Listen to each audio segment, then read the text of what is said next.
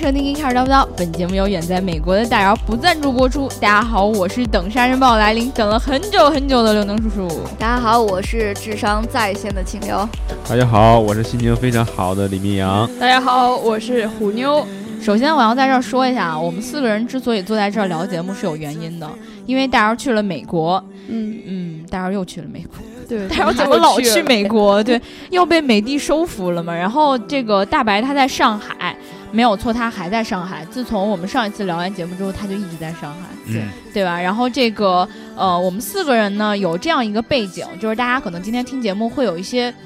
怎么说不舒服的点，为什么呢？因为我们尬平到时极致，对我们平时放学回家就是总是四个人一起，对 对，但是呢又是尬聊小分队， 就是你觉得同事之间不聊天不合适，对吧？对是吧对，没有有尬熟到聊那种可以走在一起不说话的地步。对呀、对呀、对然后呢，你你非得说点啥，你一说啥呀又尴尬，对不说吧也尴尬，对，所所以以我呢们每天就一起尬聊。尬来尬去，但是呢，但是呢，因为这个办公室里也不剩其他人了，对吧，所以对我们今天只能一起来跟大家一起尬尬聊聊。对对对，希望大家能喜欢我们这个组合。我们这个组合的名字叫“尬尬来的尬去好，”，对连名字也不一样。已经很尬 了。对，非常 尬。嗯对，对，然后这个其实今天我们要聊一个很有意思的话题啊，因为我们嗯可能以前没有接触太多，但是跟这个绵阳同学前段时间写的一篇文章有关。对，先卖个关子，我们先不说这是什么文章啊，然后我们先还是按以前的习惯，先念一下评论。好我们上一期聊的是 Elon Musk 的这个 Boring Company，然后是要嗯做一个地下的交通网络。这个小伙伴就说了，就啊炮灰的小伙伴他说，有一期大雄上学迟到，哆啦 A 梦给他挖了一条专人地铁。马斯克估计小时候也是看了动画片儿受启发了。其实我觉得这有可能，我觉得马斯克应该平时在家是一个特别爱看动画片儿的人。但是据说，因嗯为他的传记里边写，他小时候就看那个科幻片。嗯，一般我觉得在美国成长的环境，对动画片应该也不是那么哆感啦 A 兴趣梦吧也是科幻片呀，嗯，对，是吧？嗯，对，还有任意门， 没错没错，你还有说的竹有蜻道蜓理，对对 对，都可以实现，你把它实现 了，对，对，没毛 病。给我找到一条突破尬聊的方式，对对对，对扎心 了，扎心老铁。对。然后说，呃，这个，呃，说到刚才马斯克这个童心还在，然后这个嗯 Dave York York York Not 就别念了，不 行。Dave 的这个小伙伴儿他说，基本和马斯克最新一期上 TED 和 Chris Anderson 所聊的前二十分钟一样，后面还讲到 Tesla 卡车一百个 Gigafactory 可以满足全世界用电，很多很多的内容，全当是大姚和叔叔的相声版来理解就好。补充一点，那个叫 Gary 的蜗牛是《海绵宝宝》里的一个形象，马斯克同学童心未泯。其实我当时跟大家聊聊天的时候，完全不知道小蜗叫 Gary，我只知道叫小我也不蜗，知道因为我们这种中国的孩子看动画片儿对也只对能看中文的中动文画的片儿对，看不懂外文 的。 但是其实我并不知道这个 Gary 是什么，可能我没有没童年。对对，你没有看过《海绵宝宝》吧？我对谢老板。章鱼哥，对，不过说明好像马斯克确实看动画片了。对是啊啊对啊，这我是啊觉得是有可能的。而且据说海绵宝宝是他们美国那种就专门给小孩看的，那不然呢？可能 赵景也看。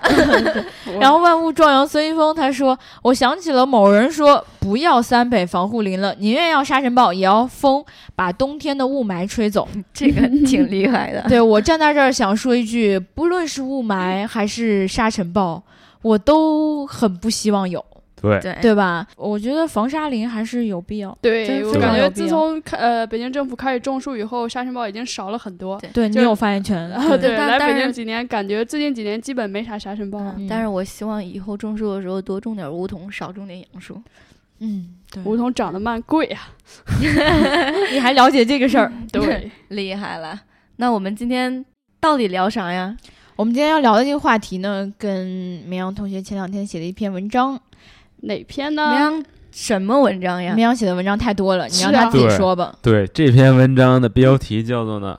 风挡上的进阶革命，一篇文章读懂 A R H U D。一篇文章就读懂了。对，其实这个说到 AR HUD，我觉得得先从 HUD 讲起。 对因为呃，说实话，我们的节目我翻了半天，我觉得我们应该聊过 HUD，但是好像又没有好好的聊过 HUD。哎，这恰恰就是 H U D 这件事儿最大的魅力啊，哦让你觉得呢，它好像在你身边，但实际上呢，你又发现它没有。 这这个我确实比较赞同。对，对，嗯就是好像我们，因为我们报道 HUD 大概是从呃很早一五年可能都已经开始了，然后各种嗯各样的 HUD，、然后你也能从很多的国外的众筹网站上，不知道大家知道吗？就那个 Kickstarter 还有 Indiegogo 上面，嗯你都能对对看到对很多的 HUD 产品。嗯，而且我们以前也总提到，呃，国内有各种各样生产 HUD 的厂家，但嗯是好像直到目前为止，真正在量产车上面，呃，去大面积的生产的还是少数，也不是说没有。后装的 HUD 呢，好像消费者的使用也是比较少数的。对相比于 HUD 来说，我觉得大家接受程度最高的还是行车记录仪，是呃没对吧错，对吧？对，这这个我觉得特别明显，就是每每次大家都会聊到说，哎呀，HUD 看起来好牛逼的样子啊，但是真的要让你去买，很很少多有人人去买。对对对嗯对吧？首先，我们还是来跟大家先讲一讲 HUD 到底是什么，可能有很多小伙伴儿还不太了解这个概念，对吧？嗯，对，作为这个尬聊四人组当中这个唯一的男性啊， 嗯，我就那个为大家简单介绍一下这 H U D 到底是什么东西啊？嗯这个 H U D 的全称呢叫做 Head Up Display，嗯嗯嗯，也就是抬头显示器。这件东西呢，其实最早呢是出现在这个战斗机上。哦，对对对哦对对，嗯对对。但是呢，然后呢，我给你们三个一一个机会啊，谁能猜出来就是它为什么出现在这战斗机上呢？然后我有想什想么啊作用？要瞄嗯准，我觉得也只能是瞄准了吧，战斗机，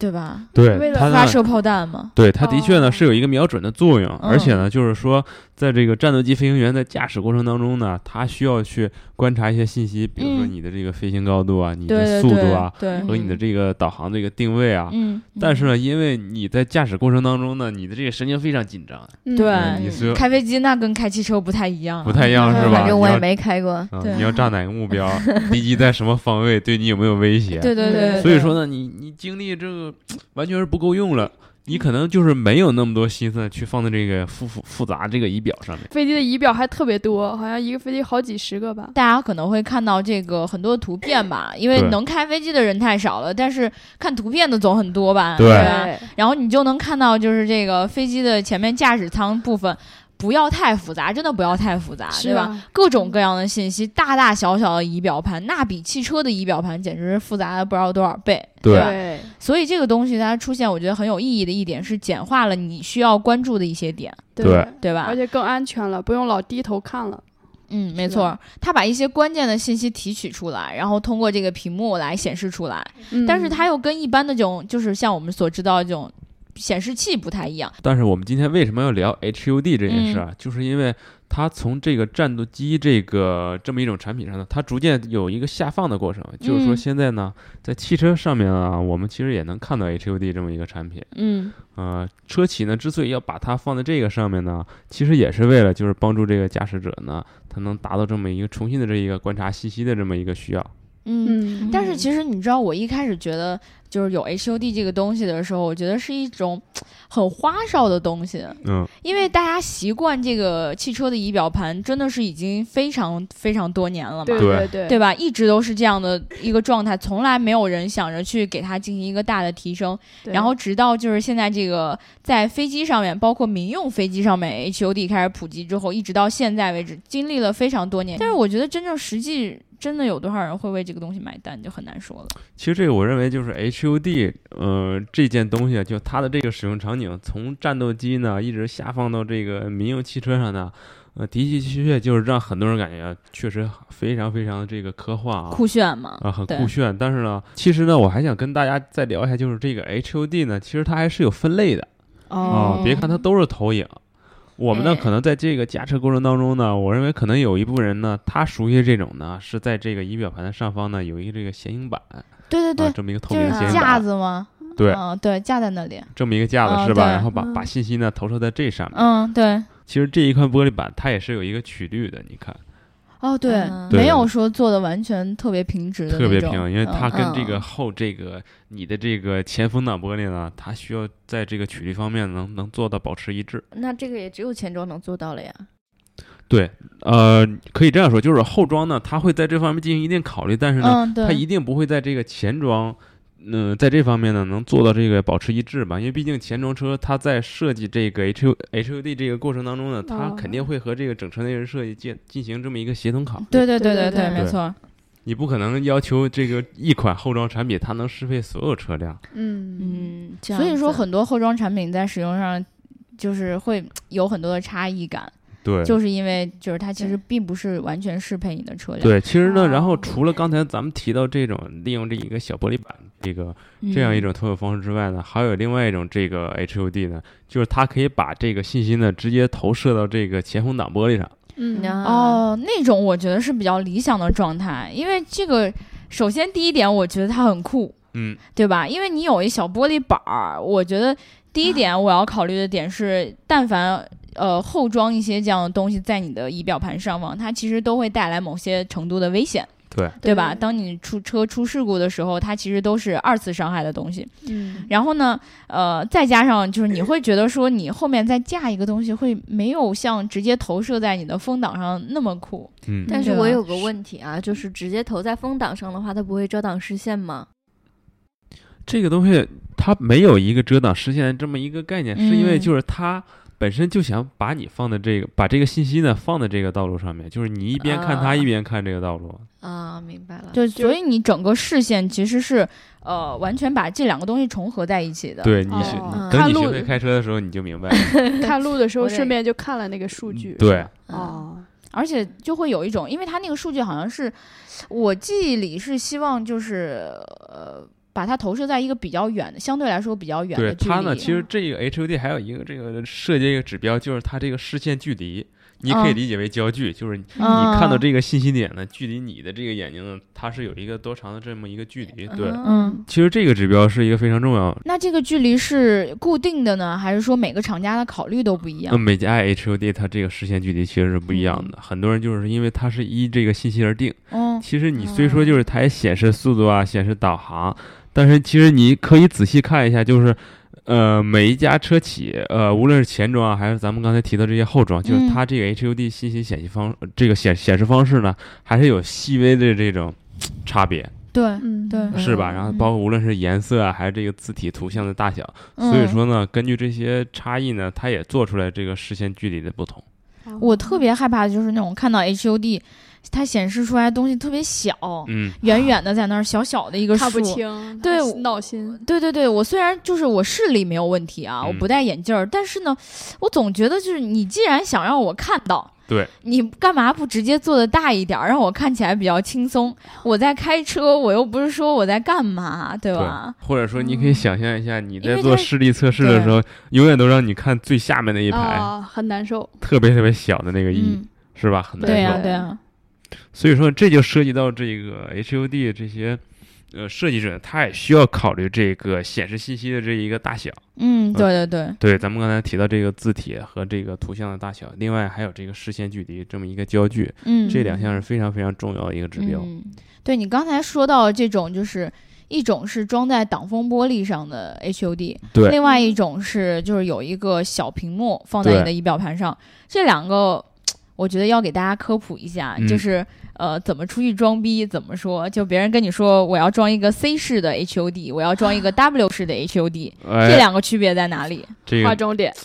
这个呢，其实我认为就是呢，大家啊可以就是这一段啊，重点听一下啊，敲黑板敲敲黑黑板了啊板知识点消。费 版啊，其实呢，刚才只不过就是给大家简要的透露一下，就是这这两种区别是在哪儿呢？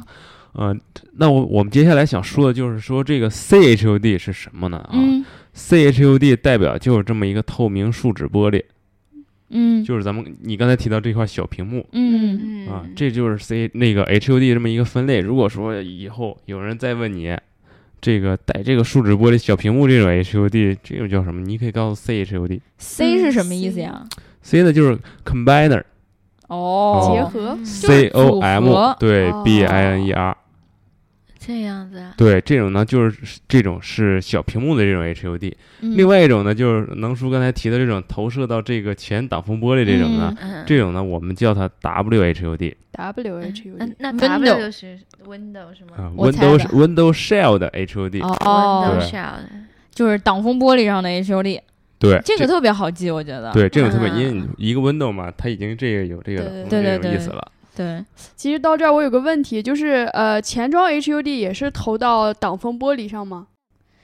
前装 HUD 我觉得投在挡风玻璃上的比较多。对，有投有投在这个挡风玻璃上的，然还后有别呢，的？迈腾这种是投在小屏幕上的。前装大概比后装多的就是更适合这个车吧，对更适合哦对对车本身对这，样没错。而且它在安装的时候，就是帮你考虑到很多问题。对嗯对，因为你后装 HUD 其实安装过程中，我们刚才其实也提到了，就是呃，有可能比如说你后支一个架子，粘合不牢，会抖动啊嗯什么的。对对很多对前装 HUD，比如说这个呃 Mini Cooper，然后它 Mini 系列里面的这个 HUD 其实是呃有这样一个就是可以升起来、可以降下去的一个 HUD 这个小玻璃。哦，这还挺好，不想用的时候可以哎，对，你收可以，你可以收切换模式，你不想用可以哦收起来，然后就不会存在说那种呃，就是刚才提到那种特别难受的那种状态，对对吧？对对对然后而且就是你在安装过程中有很多线路啊什么的，这个就会比较安全了。嗯，你看，现在很多后装的 HUD，不管是黑后装 HUD 还是后装行车记录仪，还是后嗯装其他什么东西，最大的问题就是你很多线你藏不藏不了。对，就是你哦埋线很困难。对对对对对，其实刚才我觉得咱们说到了 C 式的这个 HUD 跟 W 式的 HUD，我觉得大家其实呃应该看到不少新闻里面有一种 HUD 很特别，嗯，就是可以直接把你的手机放在那儿当 HUD 的。对，我觉得这个一定要跟大家讲一下，嗯就是呃，不知道大家有没有见过，就是它其实也是有一块这个小的一个小屏幕，嗯但是呢，需要把你的这个手机，你手机上好像应该需要下一个 app 吧，嗯，然后你需要把这个 app 打开，然后跟你这个车进行一个连接，嗯，然后再反过来放在你的这个前风挡玻璃那块儿，它就可以把你手机上的东西进行一个反向投射，哦投射到这个玻璃上面，投还是投入到嗯挡呃挡就风是的小玻璃小屏幕小上面玻。璃哎，哦对对对，一般没有说直接坐在这个风挡上的那种。嗯我觉得这个有一个特别大的问题，而且嗯不太建议大家去使用的一个点，就在于，呃，不管是在什么样的天气状况下，特别是这个夏季啊，你对嗯你嗯非常非常的热， 嗯，你前风挡那块儿，你的这个仪表盘上方特别烫。对然后你手机对呀、那是你的手机。很哎，危我险记我们呃你别说这个，就是我们把那个手机放在前边那块导航的时候，就嗯偶尔就是会，因为是苹果卡嘛，它住会 啊！不，它会显示你现在手机温度过高，请冷却之后再使哇用。我还以为那是 S 7 H 呢。而且你知道就是，感觉下一秒就要呃爆。就刘能提到这种状况，还会就导致一种危险啊。嗯，比如说，就是你现在手机是处于这个投影状态，对，那么呢，你就是你手机上这个呢图像呢会投射到你这个小屏幕上。嗯，假如你手机上忽然来了一个电话，你屏幕哦的这个图像会有变化，紧啊对，接着小屏幕也会有变化。其对嗯实这反倒就会干扰到你的这个驾驾驶驶行行为为。对对对，反正我觉得就是这种的设计，虽然说很方便，可能价格也不是特别高，对，但是呢，就是你真正使用起来应该会有很多的 bug。对对有因道理为有道 HUD 理这个东西，它其实是呃通过这种光学成像的这种原理，它嗯其实、呃背后的这种呃影影像的合成，包括影像的最后的投影，其实它呈现起来都非常的复杂，嗯就不是说就是你随随便便这一个反射你就结束的，它其实对你你人眼还要看着舒服，你人眼能得到那些对信息，其实都很复杂，对很对困对难。哎，对刚刚说到夏天，就是我突然想到，就比如说你夏天，比如中午光嗯特别强的时候，或者是黄昏的时候，嗯。那会不会影响它那个成像呢？HUD 的成像其实有很多 HUD 是会存在这样的问题，对对是吧嗯？就是对太晒的时候可能会看不清，是吗？没错。嗯你可以这样说，啊就是说没有 HUD 的时候，你正常情况下在开车的时候，太阳晒的时候晃的也会影响嗯你的。对，对对对这是一个不可避免的一个因素。对，哦所以他们尽量就好好多做 HOD 的厂家都在尽量去避免这种状况出现，对，嗯，对啊，嗯但是可能效果也不会说特别好。因为人的眼睛其实根据物体的变化，它是会转换焦距嘛，对对吧？然后如果说你这个东西没有做好的话，其实你是眼睛在不不停的变焦的，虽然你头没有低下去，但是你的视线其实一直在切换。如果这样切换的话，你反而会觉得好累、好烦，而好对晕。对。对嗯对，影响驾驶。没错，没错，我们今天呢，就也想来谈一谈，就是这件东西呢，它具体有没有这个使用价值嗯，啊？对，它有没有它嗯它使用和它存在的这个意义啊？没错儿，对，比如说就是你在驾驶汽车过程当中呢，很多人的确像这个刘能叔叔说的这个，他很习惯于这个仪表盘这种指针式的这种信息显示。嗯对对其实你平时看仪表盘的时候，你也不会看特别多的东西吧？就对你低不会头一看直一眼这样。对啊，你不会一直盯着它。而且就比如说，你有时候可能需要知道一下这个呃，我速度达到多少对了，我有没有超过嗯这个限速，对吧？对但是现在你知道很多那个导航，嗯，比如说你用着高德啊的时候，对对对吧会？提示，对啊，它语音直接就提示对对对呃，这个道路限速多少，您已超对速之类这种，嗯，然后就是更有更加的让你去少看这个仪表盘了呀，对对对吧？对，所以说呢，就是说我个人的这个角度出发呢，我是认为 HUD 这件事儿呢，主要是利用于一些就是对于赛车感兴趣的这些人，嗯，就是说他真正呢是在这个高速驾驶过程当中，而且他的这个视线的这个转换过程呢，其实是并不像其他人可能说转换这么快。嗯因为他随时随地他神经非常紧张，绷得非常紧，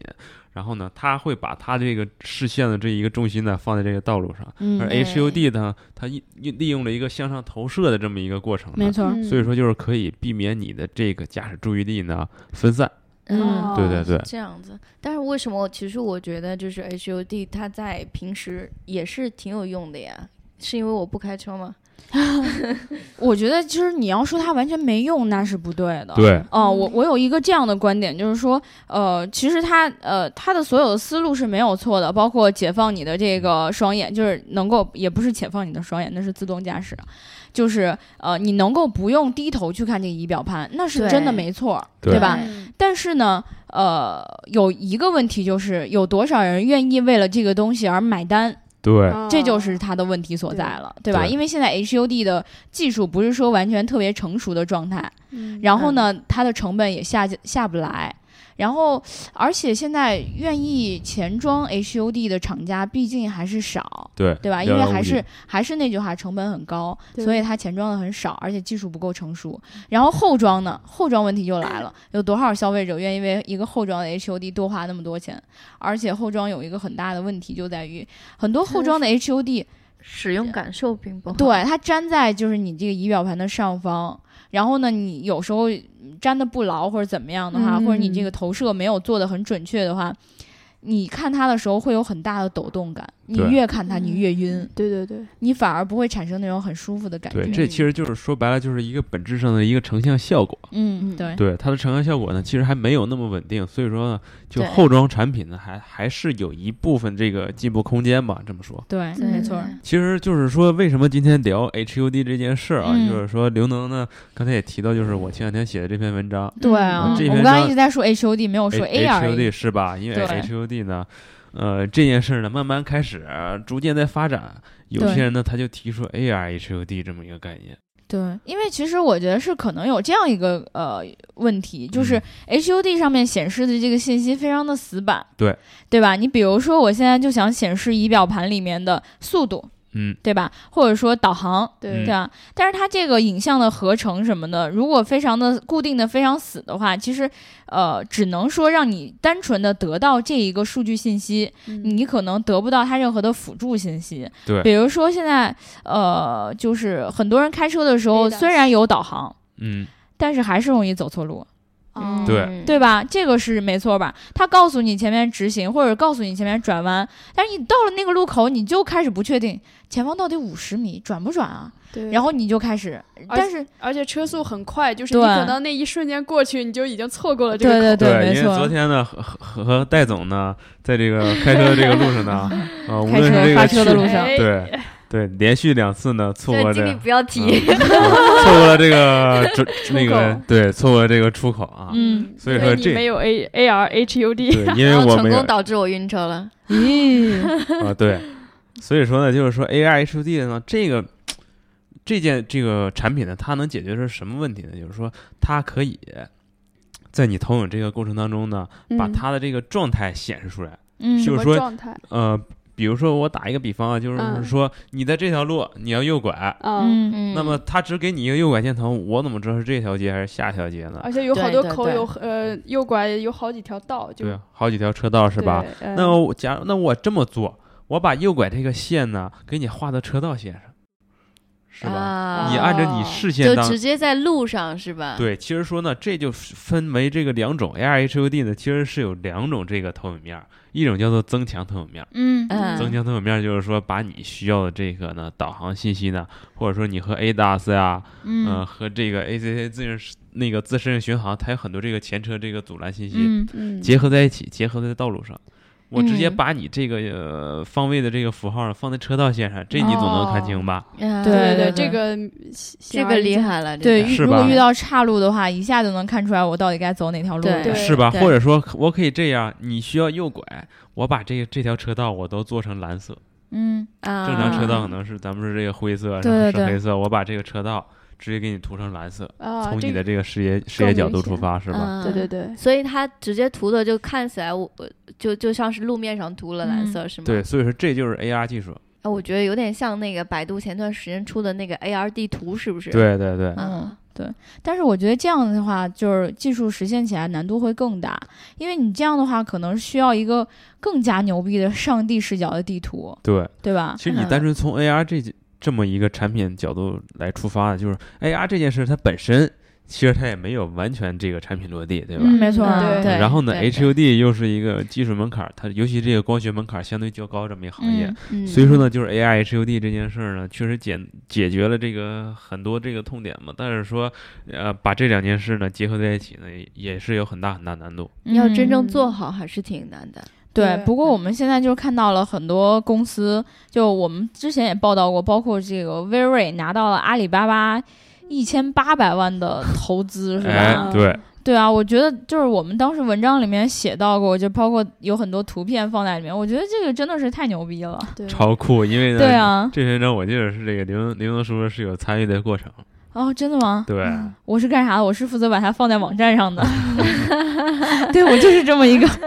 参与的过程。对这个呢，我印象当时特别特别深。嗯呃，其实就是你刚才报道这家公司呢，他们也想做的这么一个这个 AR HUD，呃，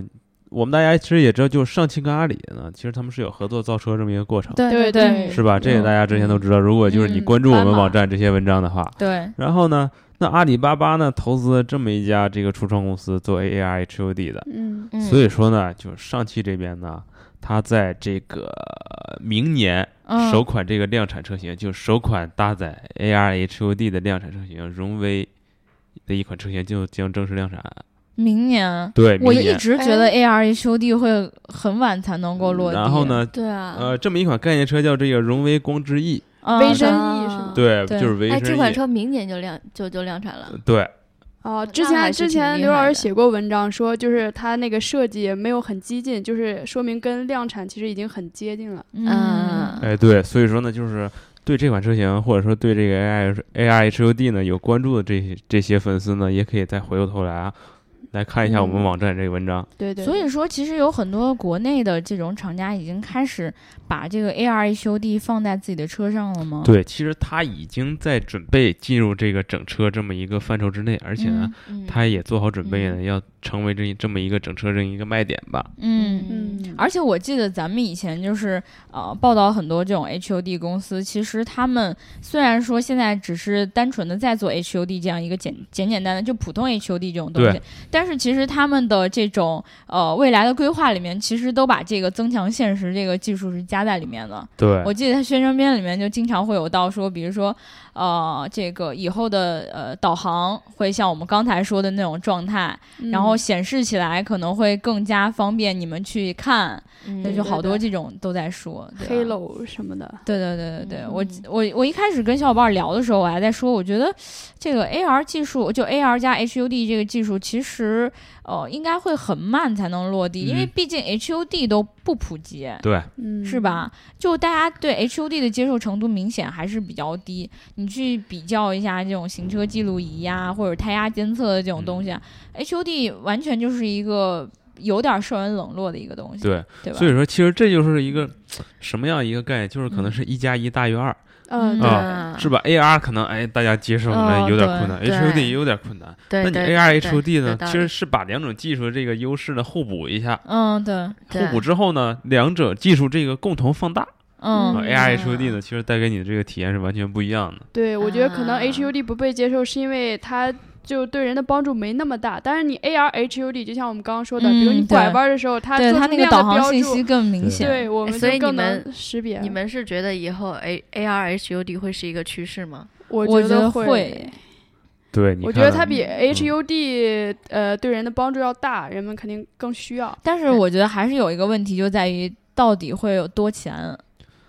就就真的是啊你这是永远都避不开的一个话题，对就是人们就是消费者愿意为这个东西花多少钱。所以说这个是其实跟时间跟这个接受度还是有关系的，对因为呢嗯，毕竟就是尤其在咱们这个中国市场啊，嗯，嗯中国汽车这个强大这个保有量，那嗯对，再加上这个人口基数呢嗯，所以说呢，一旦就是接受度上来之后呢，成本其实是完全不是问题的。对嗯其实对另外呢，我觉得还有这一个点，对大家应该担心的这这么一点是，就是它这技个安术全性。哦，嗯对对，对因为呢，所有用在车上的这技术呢，跟你用在手机上这些技术其实是完全不一样的。对毕竟你手机可以司机，对，但是你的车车不不能可以。它毕竟还是对这个两种 level 的这种东西，它对对于这个产品这个质量啊，这个耐久度的这考验是完全不一样的。嗯，嗯对。 假 如说，你要一个手机能用十年，我觉得有点不对啊太敢想象。对假如说那 VR 是可以 HUD 的呢，你一直看到它画面当中拐，假如嗯画面中呢，你右侧呢是一面死墙，对或者说是是一条河，嗯，但是呢，嗯箭头这个蓝色的道路直接给你指到河里，你是跟着这个呃指挥走呢，还是你按照你自己走呢？嗯我觉对得这是个需要好多方一起努力，就比如说地图，对对对对，这个高精度地图，我觉得必须对，得地配图合在厂一商啊、起定的位厂商啊，包括这个 AR 厂商、HUD 厂商，其实是一个多产业协同的这么一个产品。对对对，嗯我感觉还是真是之后一 HUD 里面现在用的那种地图，还是说这个要么就是车里的那个地图，对，然后要么就是你可能你的这个你的第三方地地图，哦，对，嗯，所以它这个信息包括它的定位上面都没有特殊的一些去做一些改进吧，对对吧？？所以如果说以后要配合起来的话，我觉得会让体验会好一些。对对对，我觉嗯得我觉得现在是反我就反正现在的地图给我的感觉其实嗯越来越已经挺好了，对，讲嗯讲对真已经挺好了，对，所以说，就是对于 A A R H U D 呢，还是这个 H U D 而言呢，我们其实所要做的一件事儿呢，就是这个给他时间，嗯让他去慢慢成长。哎，对你对觉得几年？几年它可以落地被人接受？我认为、呃乐观的来讲吧，三年；保守的来讲，五年。所以就三到五年这个时间范围内的，就这个一个时间节点内呢，我认为这项技术是可以落地，作为这个嗯未来整车这么一个标配。所以其实讲到 HUD 这一点，我觉得，嗯，目前为止吧，目前为止，我觉得它不是最好的状态。嗯，嗯，嗯，他可能嗯、我希们还望需要它能给他，更好对，我们还需要给他一部分时间呢，让他再一次这种，嗯，怎么说，就是他需要进行一个这个技术整合的这么一个过程对啊。对对它毕竟感觉是几个行业在一对起做，对对对，而且我记得就是刚才忘记说了，就是那种呃，如果你是摩托车爱好者的话，现在有那种呃 AR HUD 的那个摩托头盔，嗯，对吧？哎，非这常个 这个有点厉害，非常有想法。啊哦，这个我觉得是也是挺重要的一个东西，对对吧？其实你骑摩托车一样很危险，对对，而且你相是当肉危包着险铁感，对。然后如果有了这样一个头盔的话，它显示的信息比较清晰的话，你就会比较安全了。嗯对，说不定以后还会有这个 AI HUD 眼镜是吗？其哎实我觉得关于 HUD 还有很多，